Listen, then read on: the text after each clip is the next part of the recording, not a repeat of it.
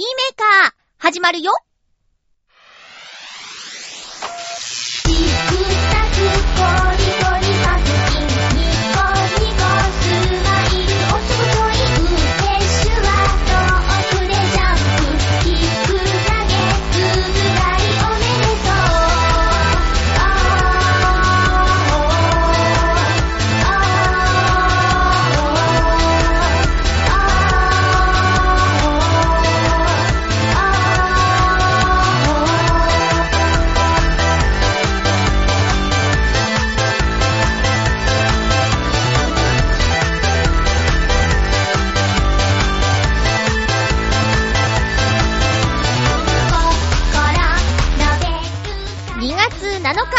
のハッピーメーカー。この番組は、ハッピーな時間を一緒に過ごしましょうというコンセプトのもと、ちょわへよ .com のサポートでお届けしております。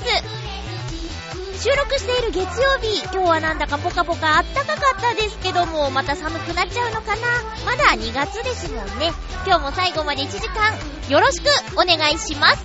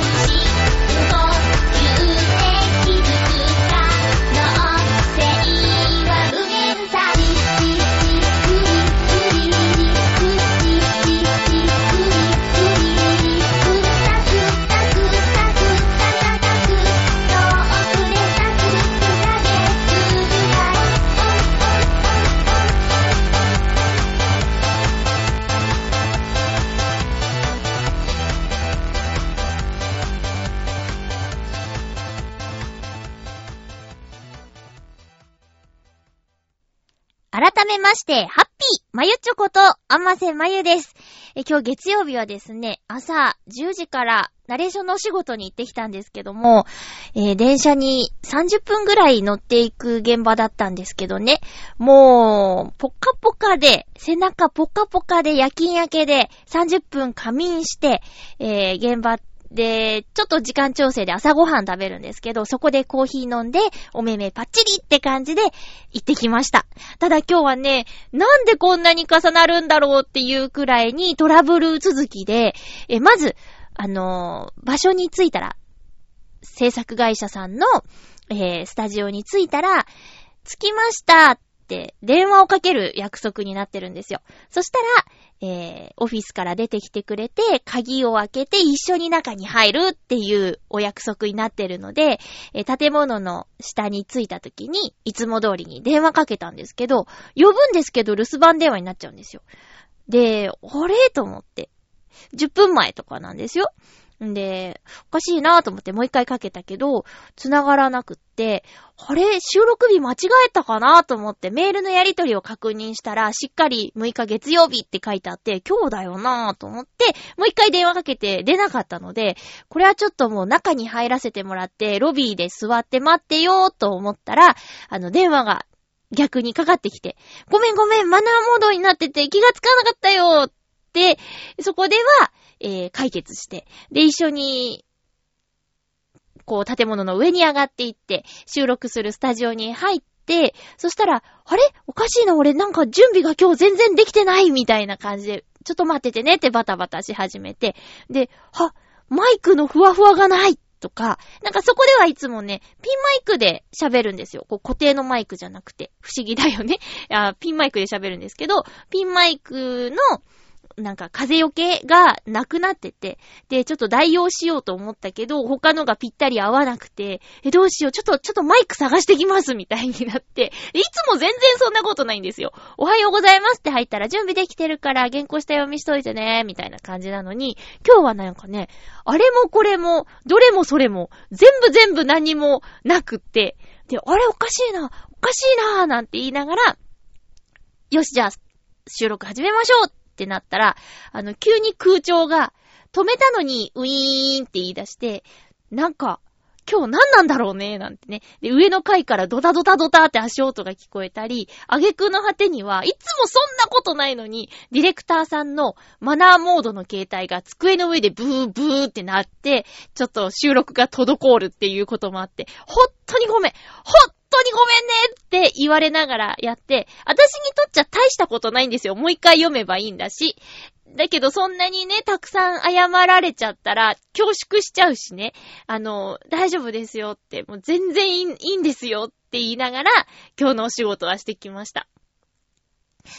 で、えー、今に至るというね で、そ、そっからちょっとね、仮眠取って、えー、今元気もりもりなんですけど、あのー、そうだな。今日はね、いつもこういう日は、ご飯はちゃちゃっと済ませちゃうんですけど、今日はね、タラを塩焼きにして食べまして。白身のお魚美味しいよね。ねえ、でも正直、あの、鮭が白身だっていうのは、とあるバラエティ番組を見るまで知らなかったんですけど、皆さん、知ってました？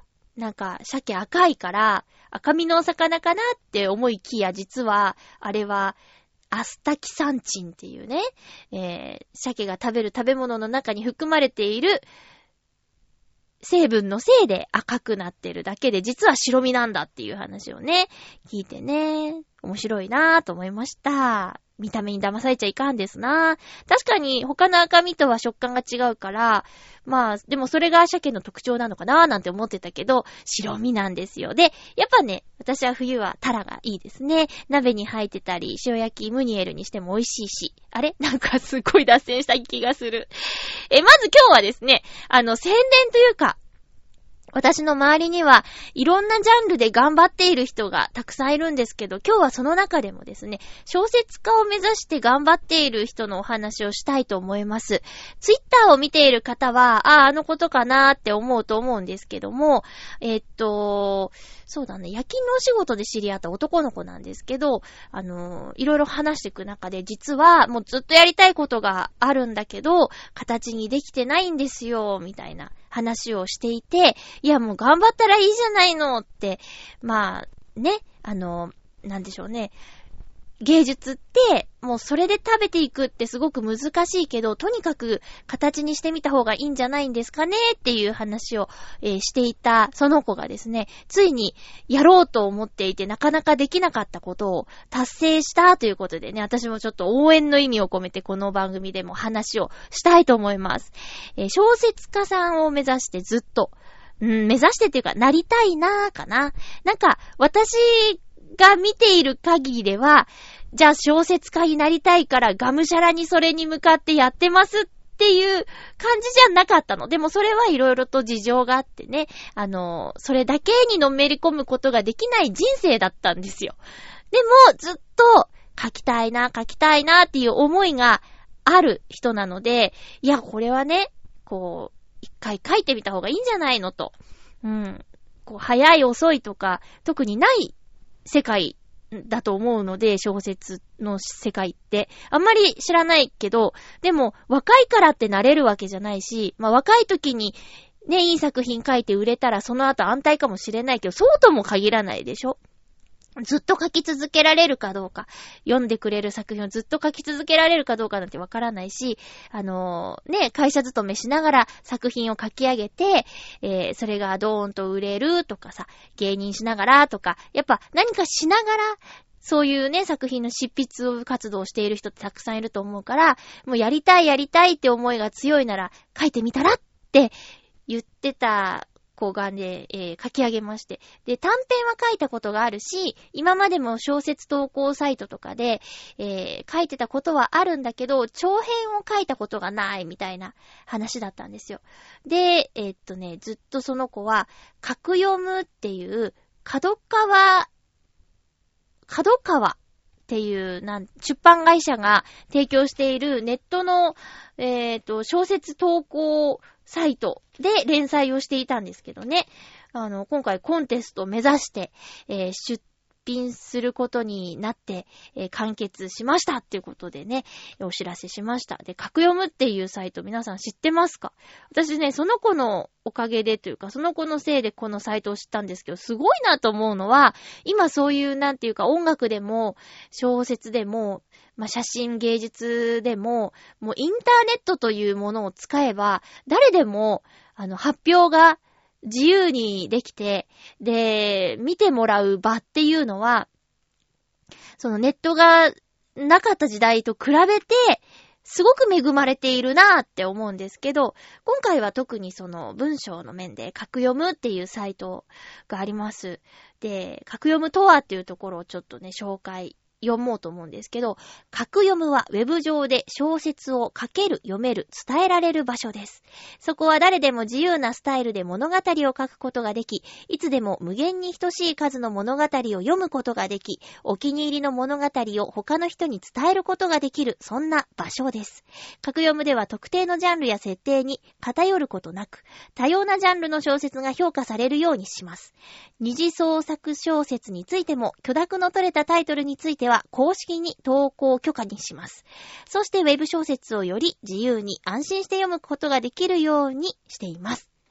えー、小説を自由に投稿でき、読めて伝えられる場所づくりと並行して小説を書く、読むツールとしての利便性も追求していきます。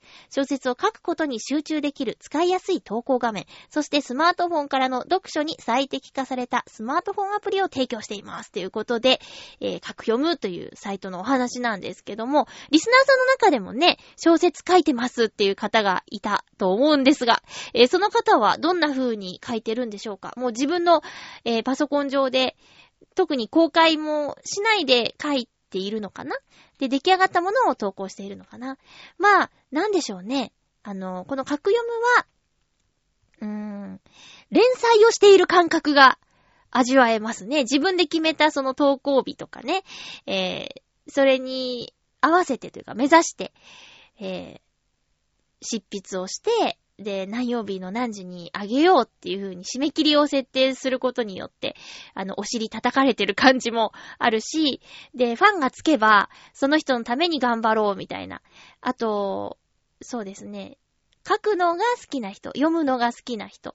で、感想を書くのが得意な人もこれに参加できるっていう感じなんですね。で特にあの、ユーザー登録しなくても、あの、読めるので、今回私、ツイッターで彼のタイトルをリツイートしたんですけども、そっからぜひ読んであげてください。まあ、正直、荒削りですよ。で、本人も言ってたけど、まあ、長編9万文字ぐらいかな。えー、40何話、もう、だいたい10ヶ月ぐらいかけて1本書いたんですけど、あのー、なんだろう、最初の頃は自分で読むのも恥ずかしいぐらいだって、本人も言ってましたね。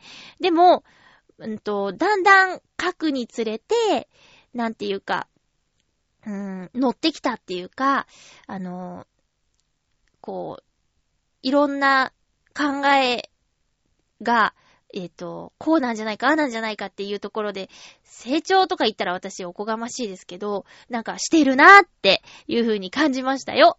で、今回ね、初めて長長編を書いてみて、あの、気づいたこともたくさんあるだろうし、次の作品にも期待ですね。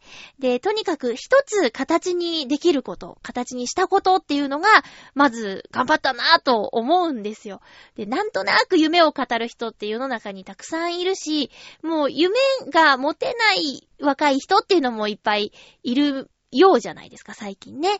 で、それが何もね、表舞台に出るような、例えば、女優になりたい、タレントになりたい、小説家になりたいとかいう目標じゃなくても、あの、会社でちょっと成績を上げたいとか、この資格取りたいとか、いろいろ目標って、何でも、こう、向上心、前を向く、そういう材料として、えー、立てられると思うんですよ。で、まず、立てられることがすごい。そしてそれに、え実際に取り組んでいけることがすごい。そしてそれを達成できることがすごいっていう風に考えると、この小説を書いた愛月隼人さんは、すごく頑張ったなと思って応援したいなと。これでね、満足して、もしかしたらよ。あ、もう、僕は小説を書きたいと思っていたけど、書いてみて、うん、もういいやっていう答えになるか、いや、これよりもっと楽しんでもらえるものを書きたいって思ったかっていうところもあるじゃない？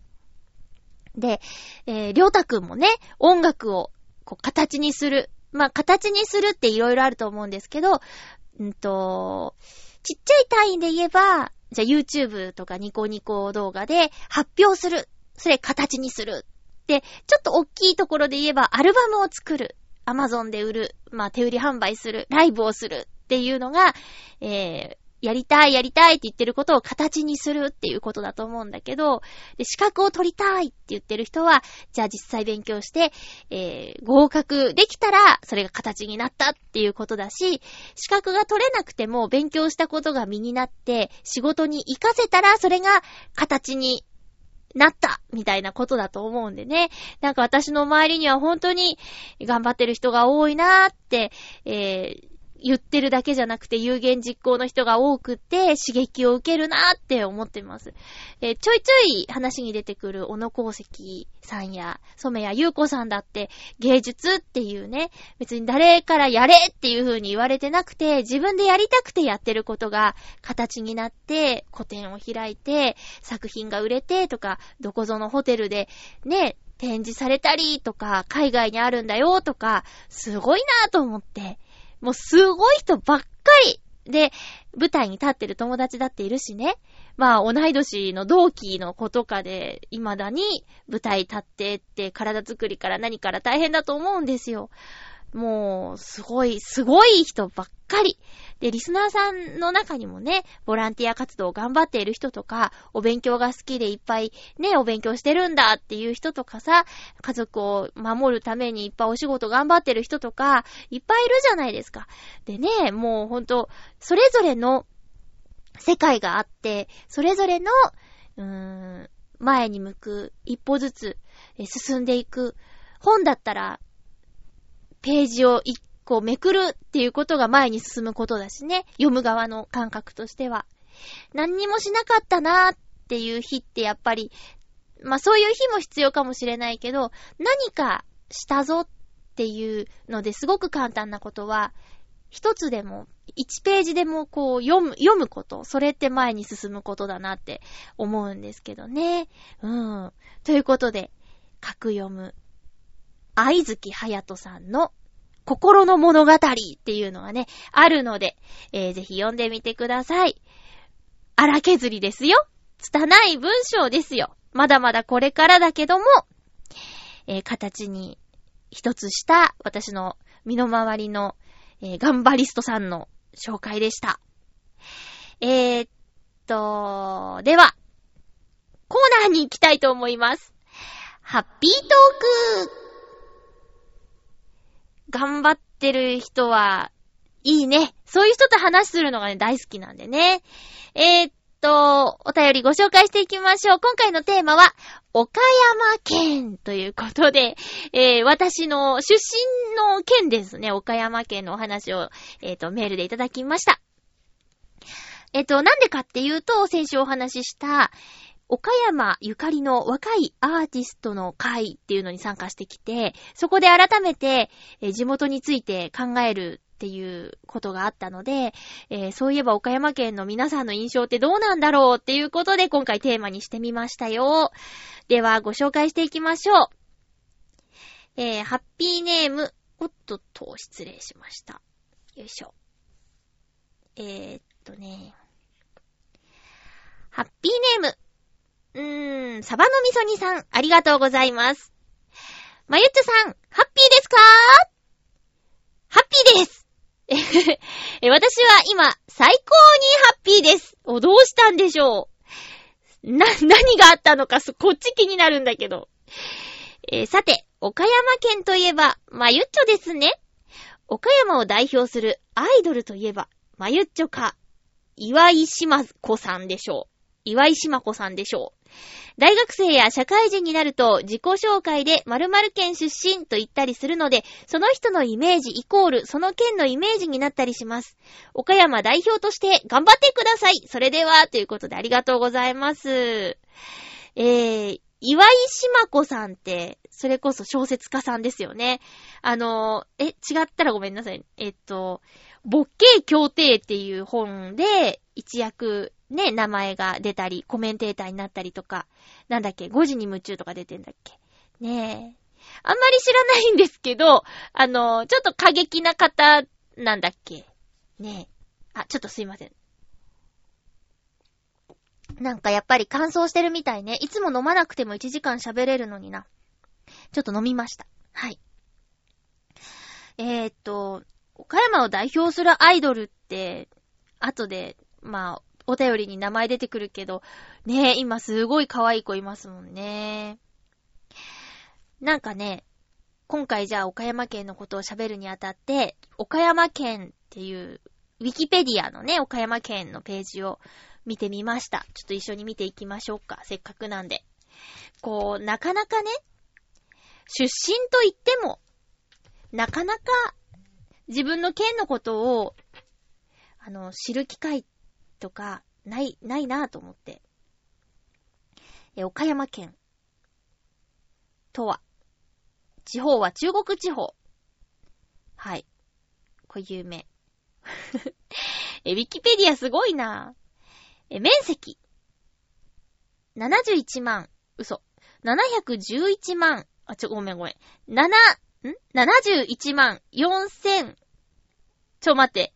7000 114.50キロ平方メートル。ごめん。7114.50キロ平方メートル。かっこ、境界、未定部分あり。ほー。危ない危ない。嘘を言うとこだった。え、総人口。2016年10月1日、推計。えーと、191万5401人。うん。人口密度。えー、1平方キロメートルあたり269人。他も見てみないとわかんないね。県の木。赤松。あ、知らなかったっす。県の花。桃の花。へぇー。これ、これ、これ皆さん自分の県の覚えてます？私、あれはわかる。東京都の木はイチョウだってわかるよ。えー、県の鳥。これ各県にあるの？記事。納得。これは、お桃太郎のね、犬猿記事の記事ですかね。えー。岡山県のマスコット。桃っち。うーん。岡山県知事さん。伊原木隆太さんかな？なんていう情報がありまして、岡山県は日本の都道府県の一つ。中国地方南東部に位置し、瀬戸内海に面する県である。県庁所在地は岡山市。これね、県庁所在地を小学校の社会科で覚えなきゃいけないとき、こう、岡山県岡山市とかだったらわかりやすいんですけど、県庁所在地がさ、例えば東京都だったら新宿区とかなんだよね。そういうふうにちょっと、県の名前と違うところに、こう、嫌だなと思いながら、県の名前と同じところに県庁所在地があるとありがたいなって思ったりしてたけど、岡山は、岡山県の岡山市に県庁所在地があるってことでね、優しい県ですね。っていうのが大体のあの、ざっくりとした岡山県情報でした。ちなみに、ウィキペディアの、うんと、岡山県出身の人物というところにですね、あの、私、名前が、なぜか載っておりまして、載せてくださった方ありがとうございます。この間の岡山ゆかりの若いアーティストの会の時に名刺交換して、で、雑談タイムとかフリータイムの間に、あの、名前の検索をね、してくださった方がいたんですけど、アマシさんってウィキペディア載ってるんですねなんていう風にちょっと話題に、話題というか会話のね、糸口になったんで、あのページを作ってくださった方にね、あの、感謝を 感謝しました。ね特にね、今そんな乗るようなことやってないですけど、あれがあることによって、こう、一応ね、お仕事歴みたいなのも、名刺に載せられない範囲のことも書いてあるから、名刺代わりになるっていうかね、その場のノリで、あの、見てもらえたら、分かってもらえる情報が載ってたりするなっていうことでちょっと感謝でしたね。えー、続きましてお便りをご紹介していきましょう。あの出身地だけど、わからないことってたくさんありますよね。あ、そう、サバの味噌煮さんのお便りなんですけど、確かにあの、自分の住んでいる町を離れて、他のところに行った際に、どこどこ出身っていうのは、自己紹介で言いますよね。大体言いますね。で、もし同じところの人がいたら、急に親近感湧いたりするから、結構出身地って、あの、大事な情報かもしれないなって思いますね。うん。岡山代表、いや、さっきね、見たんですよ。岡山出身の人物っていうところ。結構いて、あ、そうなんだって、結構有名なビーズの稲葉講師さんとかね。あと、スピ、ん？フィギュアスケートの高橋大輔さんとかさ。なん、なんだっけ。結構、結構結構いるんですよ。あの、有名どころの方が。ねえ。嬉しくなっちゃいますね。やっぱ同郷っていうね。47分の1だからね。うん。えー、っと、サバの味噌煮さんありがとうございました。続きまして、ハッピーネーム、フクロウのキスさん、ありがとうございます。まゆちょさん皆様、ハッピー、ハッピー今回のテーマ、岡山県について、私の場合、かつて西日本旅行をした時に通過したことがあるだけで、滞在したり遊びに行ったことはありません。また特に縁もないので、何の印象もないというのが正直な感想ですね。それでは、ありがとうございます。これが世の中の人のね、一般的な 感想だと思いますよ。あのー、岡山って、なんか、通過ですよね。そ、それは、あのー、私だって、じゃあ、今住んでるところから北海道に旅行に行くって言ったら、その間全部通過しちゃってますからね。うん。いや、で、でも魅力的で行ってみたいなって思う件はあるんですけど、いや、もうね、ありがとうございます。そうなんですよ。だって、特に、じゃあ岡山に何見に行こうって、あの、いや、実はあるんですけどね。こう、芸術が好きな人だったら、大原美術館は、やっぱ嬉しいみたいだし、あの、八方美人のめぐみさんが、大原美術館っていいよねって言ってくれた時ね、やっぱすごく嬉しかったですよ。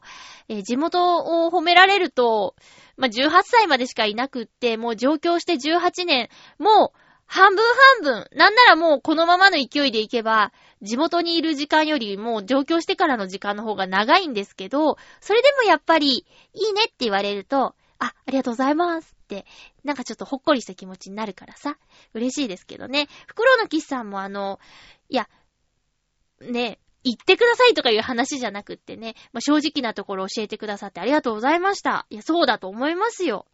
うん。ありがとうございます。続きまして。えー、っと、SG3000T さん、ありがとうございます。まゆちょうハッピー、ハッピー？岡山県と言ったら、マラソンや駅伝で有名になった天満屋ですかね。どんな店なのか見てみたいです。あとは、岡山の奇跡と呼ばれる桜井ひな子さんですかね。大東建託の CM に出ています。ええ本当は旅行で行った岡山城や後楽園と言いたいのですが、あまり覚えてなくて、ただ行ったという感じです。それでは、楽しい放送を。そうですね。ありがとうございます。さっき言ってたあの、岡山の今、一番推してるぽいタレントさん。岡山の奇跡。確かに可愛いですよ。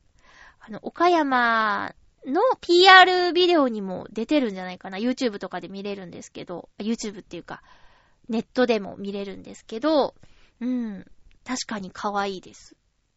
ね岡山の奇跡。岡山の奇跡って、すごいね。まあ、なんだっけ。うーんと、奇跡の40代とか、奇跡って結構好きですよね、つけるのね。天満屋は普通のデパートですよ。うん。なん、なんていうの？デパー、デパート？今デパートって言う？うーん、なんだろう。まあ、百貨店百貨店ですね。百貨店。うん。そうね。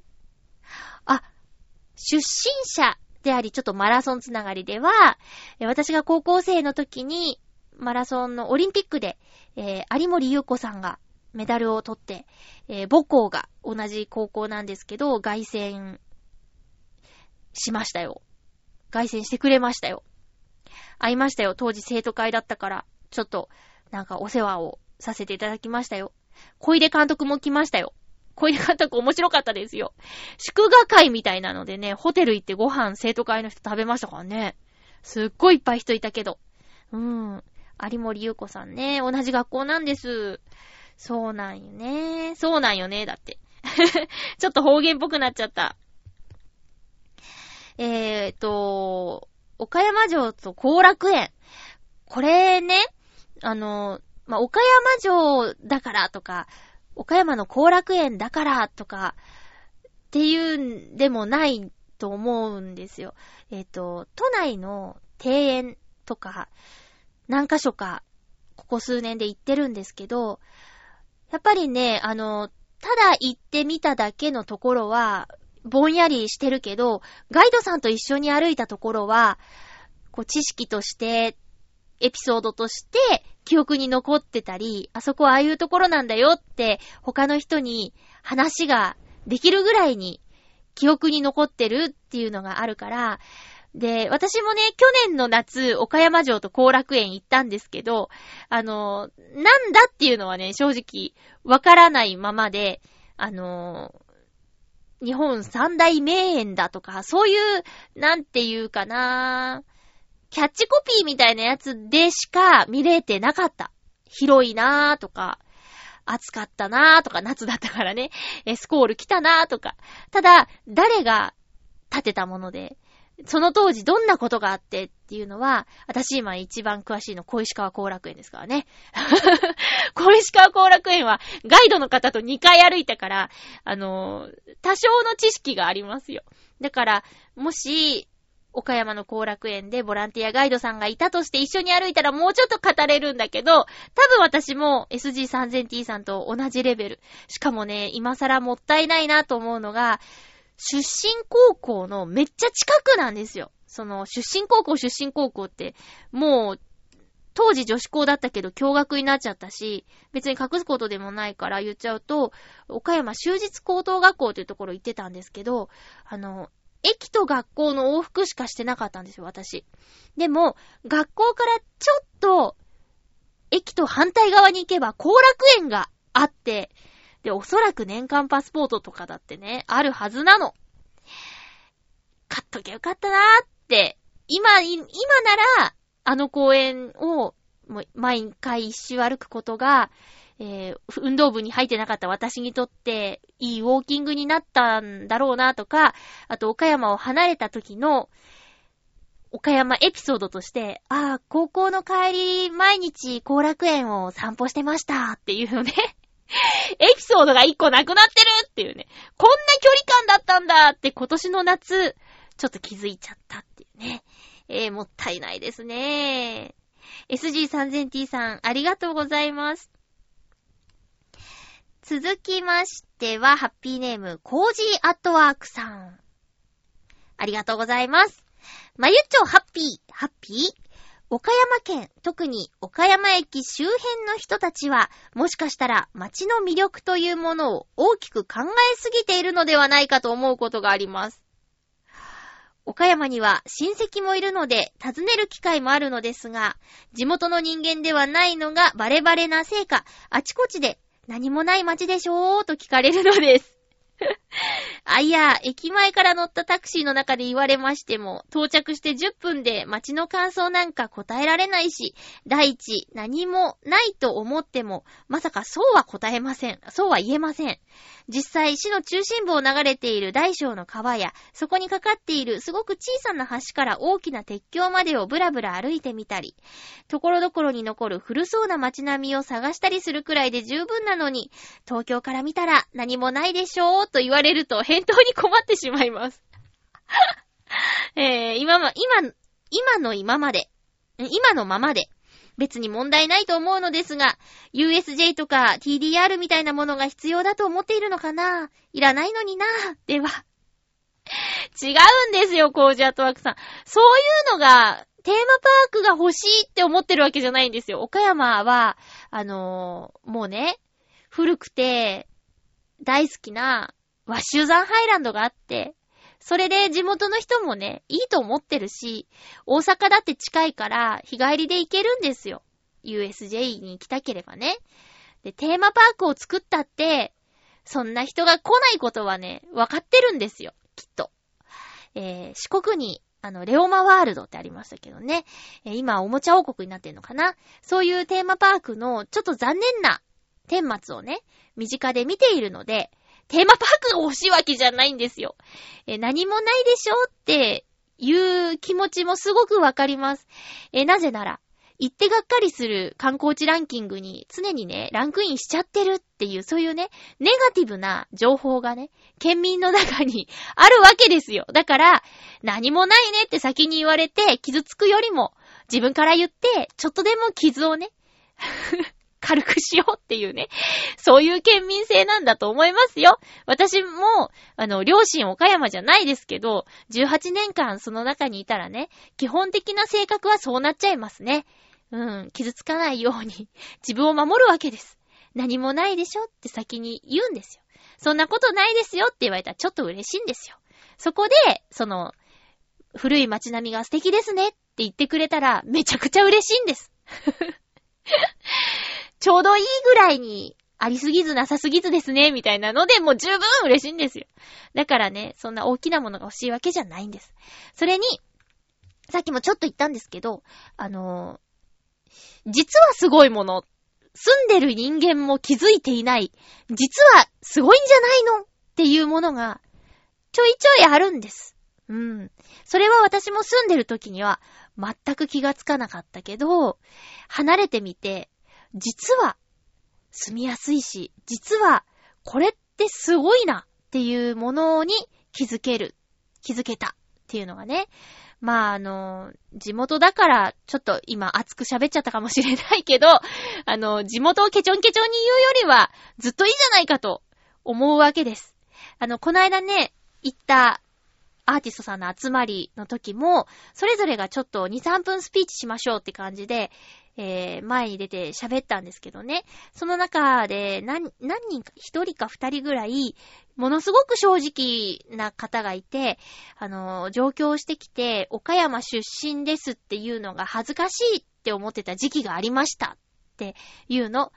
で、何もないし、あの、こっち、関東で岡山の話したって、岡山ってどこにあるんですかレベルなんですよねとかって言ってて、あーわかるわーって何度も言われたわーって思ったんだけど、でも、あの、離れてみて、こう、いいところが見えてきたり、そう、何人か話した人の中でやっぱり、行ったけどいいところでしたねとか、その、ピンポイントで芸術が好きな人にはやっぱり大原美術館。大原美術館の凄さも、私去年の夏知りましたからね。うん。すごいなって、岡山初の西洋美術館。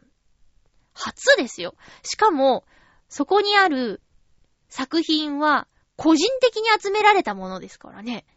そこにある作品って、ピカソもあるし、もうモネの睡蓮なんて有名ですけど、岡山にあるんですよ。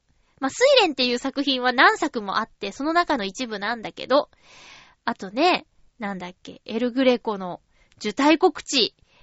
あれ、こないだ東京に来てたからね。ちょっと感動しちゃった。ってことは大原美術館に今、受胎告知ないのか、あの部屋に絵が一枚も飾られてないのか、とか、そういうことも、えー、言って、知ってるから感じることで、やっぱなんか、いろいろなことを見たり聞いたり感じたりすることって、すごく大事だなって、えー、感情が膨らむっていうかね、知らなければ何にも思わないことなのに、知ってるから感じることって、まあ、いい面も悪い面も両方なんですけどね、知らなきゃよかったっていうことも中にはあるけど、でも、まあ、今回のその受胎告知の件については、なんか、あ、こっちで会えたね、みたいな感じだったから、うん。なんかすごく嬉しかったしね。うん。そのね、コージアットワークさんが感じてる、その、自分のことを卑下しすぎる県民性っていうのはね、あると思いますよ。うん。お便り、ありがとうございました。そう、親戚がいるんね。よく、たまに行くっていうことでね。他のリスナーさんより岡山の、えー、感想っていうのがあると思うんですけどね。続きまして、ハッピーネーム。七星さん。ありがとうございます。まゆちょハッピー、ハッピー？私にとって岡山といえば、アニメ、天地無用の舞台になった場所という印象が深いです。はあ、キャラクターの名前のモデルになった場所に行ったり、舞台になった神社でファンだけでイベントを行ったりもしました。その時、いろんな、いわゆるオタクという人に出会いました。その人たちは、アニメだけにとどまらず、バイクや車、ミリタリーやコスプレなど、それぞれ別の趣味を持っていて、その世界を知らない私に、その趣味がどう楽しいか、詳しく、簡単に、そして楽しく教えてくれました。私にとってのオタクの指針を教えてくれた人たちが集まっていました。今は付き合いは少なくなりましたが、岡山はそんな思い出深い場所でもあります。七星さんありがとうございます。天地無用って岡山が舞台なんだ。ごめんなさい。知らなくて。全然見たことないんですよ。タイトルは聞いたことある。けど、見たことないんですよね。そうなんだ。なんか岡山が舞台って聞くと、ちょっと興味出ちゃいますね。うん。え、登場人物のキャラクターの名前が、岡山にゆかりのある地名とかなの？え、ちょっと今、検索してみてもいい？天、地、無用、キャラ、クター。うん。どんな名前かな？でも、私もあんまり、岡山の地名知らないからな。岡山県浦安市っていうのがあるんだって。えー、んまさき天地。あ、すごいまさき天地さん。岡山県立倉敷西高等学校に通うとか書いてある。えー、りょうこ。元宇宙海賊。生理年齢17歳、実年齢およそ5000歳。ちょっと意味がわからないですね。まさきあえか、ジュライうん。わかんない。あの、地名っていうのが。うん。そうなんですか。ちょ、ちょっと、ちょっと、パッとわからなかったです。すいません。へえ、そうなんだ。岡山にじゃあ行ったことあるんですね。このファンだけで行ったイベントで。なんかね、さっきニュースでもやってたよ。岡山県にある、もうちょっと廃業寸前のホテル、旅館が、えっ、ー、と、再起をかけて、えー、うちの旅館でコスプレ撮影会しませんかっていうのをツイッターか SNS とかにね、えー、流したらしいんですよ。そしたら、えっ、ー、と、お客さん来たっていうニュースをやってました。なんかロケーションが、え、コスプレとか、その、普段と違った服を着て撮影するのに、すごくいいらしくって、えっ、と、来たコスプレイヤーさんも満足して帰っていったみたいなニュースやってたけど、なんかそういうアニメとか、うん、コスプレなどのオタク文化と言われているものにも岡山って強いのかな ねえ。いや、なんだろう、こう、やっぱり車がないと生活できないとかいう不便さはもちろんあるよ。でもそれは広さとか、うーん、っていうのも、その、えー、うん、発展？発展、都会化していないっていう逆に言うと自然が豊かとか、そういういい風にも言えるけどね。ただまあ、あの、便利な街に住みたければ、やっぱ市内は、岡山市内、倉敷市内は、あの、それなりにね、なさすぎず、ありすぎず、暮らしやすいと思うんですよね。あと、まあ、えー、売りはね、災害が少ないっていうところですかね。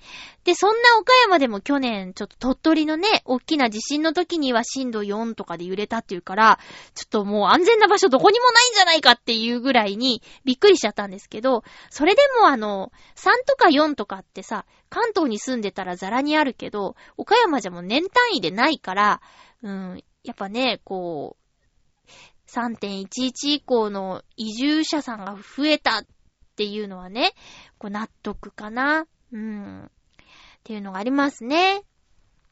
七星さん、ありがとうございました。なんかこう、岡山に思い出が深くあるっていうのは嬉しいですね。えー、ということで皆さんに、ちょっと今回は、岡山県の印象、岡山県といえば、ということで、お便りをいただきました。ちょっと様々な意見があって面白かったです。えー、そうですね。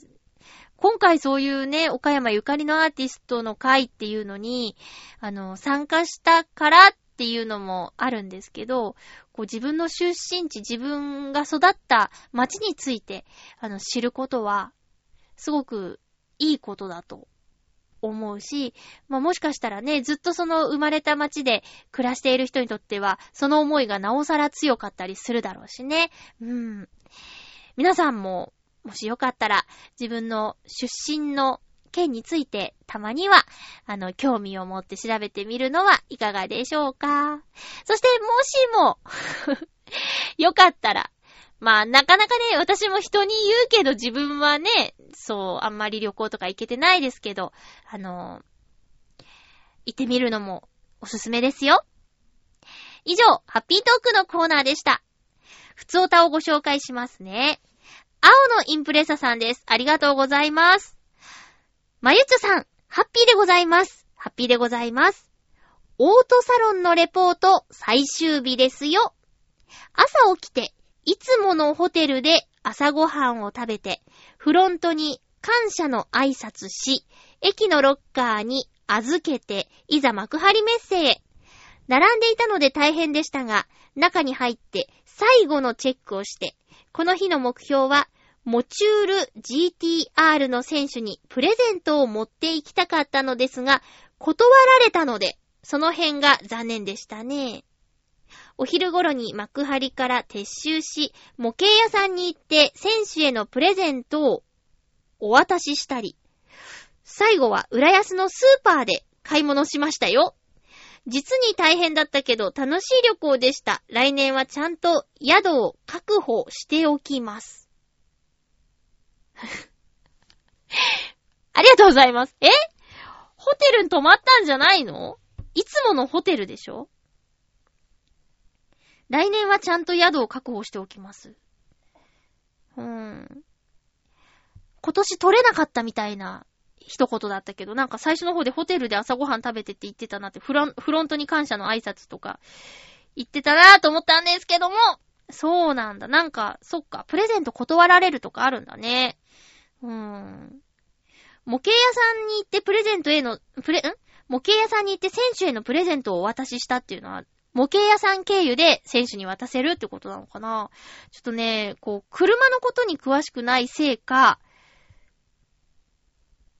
なんわかんないことがいろいろありますけども、えー、浦安のスーパーってどこ？浦安のスーパーってどこ？どこよ？どっか合ってたかもしれないじゃん。浦安のスーパー使うんだもん、私。ねえ、そうなんだ。うん。また来年、1年後ですか。ねえ、なんか、毎年同じぐらいの時期に同じようなメールをいただいてる気がするんですけどね。こう、また1年それに向かって日々のお仕事とか頑張るのかな選手の応援とかもね、日々こう、するんですかね。ケーブルテレビとかだったら、こう、F1、F1? 車？レースの専用のね、チャンネルもあるだろうから、前よりずっと見やすいだろうね。あとなんだっけな、ルマン耐久レースとかってある？あんま詳しくないんだけど、会社のおじさんが、こう、耐久レースをインターネットでずっと見てたって言って、一緒に耐久だとか言って 頑張って見てたとか言うてましたよ。で、最後の最後に日本の選手、日本のチームが、抜かされちゃったんだとか言って、えー、このおじいさん本当に最後まで見てたんだって感心しちゃいました。もう60超えているのに、あの、ねえ、すごい体力だなーってで、インターネットで見るなんてね、発想が若いしね、すごいなと思ったんだけど、青のインプレッサさんともしかしたら話が合うかもしれないね。車への思いの、なんていうか熱量が一緒とかね、そんな感じがするよ。えー、お便りありがとうございました。青のインプレッサさんが喜びそうな情報じゃあ一つ、あのお話ししようかな。私も職場の方に聞いて、知らなかったって思ったんですけど、あのー、まあ、ちょわへよ .com の番組も、あのー、ポッドキャストで配信されてますよね。で、今からお話しするのも、ポッドキャストで聞ける。もちろん、えっと、通常のね、ラジオで配信もされてるんですけども、もう、過去放送は、ポッドキャストで聞くしかなくって。えっと、ラジオ日経第2で、毎月1回、かっこ不定期水曜日22時から22時30分配信、放送か、放送の番組。毎月1回不定期って、洋一郎の生き生きレディオショーみたいじゃないですか。もう私、洋一郎さんは、テレビ番組で共演っていう、まあ、声だけとこう、姿を見せてくれてる洋一郎さんと、まあ、一生の番組でナレーターとして参加してるんですけど、えー、一ファンでもあるんですよ。もう活動、音楽のファンだったり、人柄とか、キャラクターのファンだったりするんですけど、もう生き生きレディオショーをね、楽しみにしてるの。楽しみにしてるのに、月1回、でね、最新の放送ね、30分ぐらいなんですよ。まあどうやらトラブルで、あの、撮ってた部分がなくなっちゃったっていうんで、ご本人たちはね、疲れてたかもしれない。でもね、30分番組で、なんか、続きそうな話題だったんです。で、じゃあこの続きは来週じゃなくて、来月って言ったからね。もう、えぇ、ー、1ヶ月待つのって、ファン的には悲しくなっちゃいましたけど、まあそんなね、不定期毎月1回配信。もう、この方の番組ももっと聞きたいっていう人いっぱいいるんじゃないかなって思うんですけど、えー、藤村忠久のヒゲ千夜一夜っていう番組をやっているらしいです。ラジオ日経。で、過去に2回放送されてるんですよ。12月号と1月号。で、これはもう、あの、聞けないので、えー、ポッドキャストで聞くしかないんですけど、ポッドキャストも30分番組の30分全部配信されているわけじゃなくて、あの、部分部分で、えー、前半、後半、1回目の前半、1回目の後半、2回目の前半、2回目の後半っていう感じでの、ポッドキャスト配信されてます。えー、藤村忠久って誰よっていう方。もうね、青のインプレッサさんが聞いたら、えー、なんで知らないんですかってなっちゃうと思うんだけど、えー、北海道で伝説的な深夜番組を作ってきた男。この伝説的な深夜番組っていうのが、水曜どうでしょうのことなんですけどね。これを作ってきた男、藤村忠久。えー、多くの人を引きつけてやまない、ヒゲが東京虎ノ門でラジオを始める。この番組では、日々全国を飛び回る活動の報告や、これからの彼の活動が語られる、筋書きのないラジオである。ここから新たな藤村忠久の千夜一夜が始まるということで、これ、あの、イタジラのヨシオンさんに知ってます？って言ったら知らなかったって言ってたから、もしかしたらまだ知らない人結構いるかもしれないので、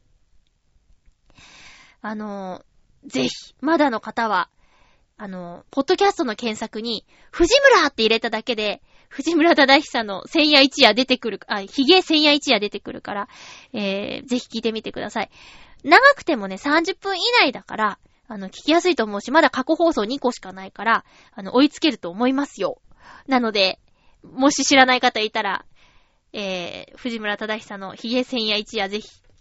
ラジオ日経ってあんまチャンネル合わせたことないですけどね。うん。はい。ん？放送はラジオ日経らしいですよ。えー、っていうことで、他の曲の、他の番組の話をしましたけど、えー、っとね、ちょあへよ .com からお知らせがありまして、うんと、お便りの、なんていうか、郵送物の、えっ、ー、と、送り先が変わったっていうことなんですよ。で、それをね、ちょっと、うん。話したいんですが、えー、っとね、この情報は、えー、ホームページの一番下にあるよくある質問っていうところに書いてあるみたいなんですが、郵便物は、今までは、新浦安郵便、新浦安駅前郵便局の局止めでいただいていたんですが、その送り先が変わります。大事ね、これ。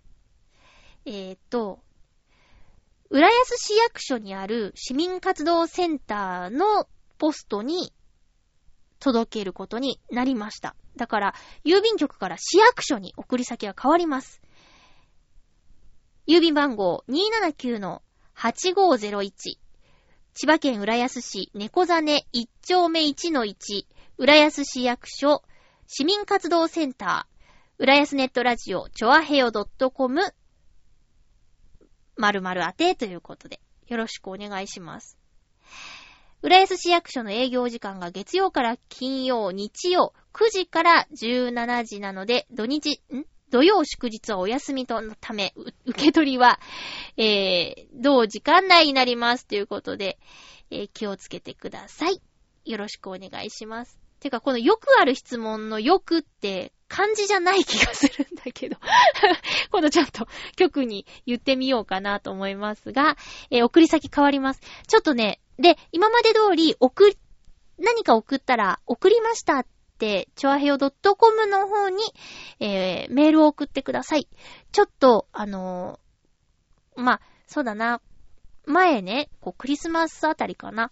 あのー、局にメールを送ったんだけど、見逃しちゃってて、えー、送り返されちゃったんですけど、っていうね、お怒りのメールとかいただいてて、で、そういうことが、まあ、郵便局だとお知らせがもらえないんでね、あの、あったんですけど、まあ、市役所だったら、ちょっと、また状況が変わるかなっていうところで、えっ、ー、と、まあ、今まで通りよりはそういうトラブルがなくなるんじゃないかと思います。今までね、もしね、手元に戻ってきちゃったんですけどっていう方がいたら本当に悲しい思いをさせて申し訳なかったと思っております。えー、これからもどうぞよろしくお願いいたします。次回の予告をします。次回は また映画の話してないっていうね。えー、あれ見たよ、ドクターストレンジ。ドクターストレンジ見る人はね、もう絶対 2D じゃない方がいいですね。えー、3D 以上で見ることをお勧めします。え次回はですね、12月、あ、間違えた。2月14日の放送は、えー、2月12日日曜日収録予定です。諸事情により収録日が変わる可能性もありますので、お便りはお早めにお願いします。テーマは、もうこれしょうがない。バレンタイン。バレンタインの思い出、バレンタインに思うこと、テーマはバレンタインでよろしくお願いいたします。暖かい日とか寒い日とかあって風がひきやすいですね。そして花粉が飛び始めているとか、私もはや花粉症じゃなくなったのか、レーザー治療の効果なのかよくわかりませんが、まだ鼻に影響はありません。皆さんどうでしょうか？お相手は、まゆちょこと、あませまゆでした。また来週ハッピーな時間を一緒に過ごしましょうハッピー。並んでいるよ。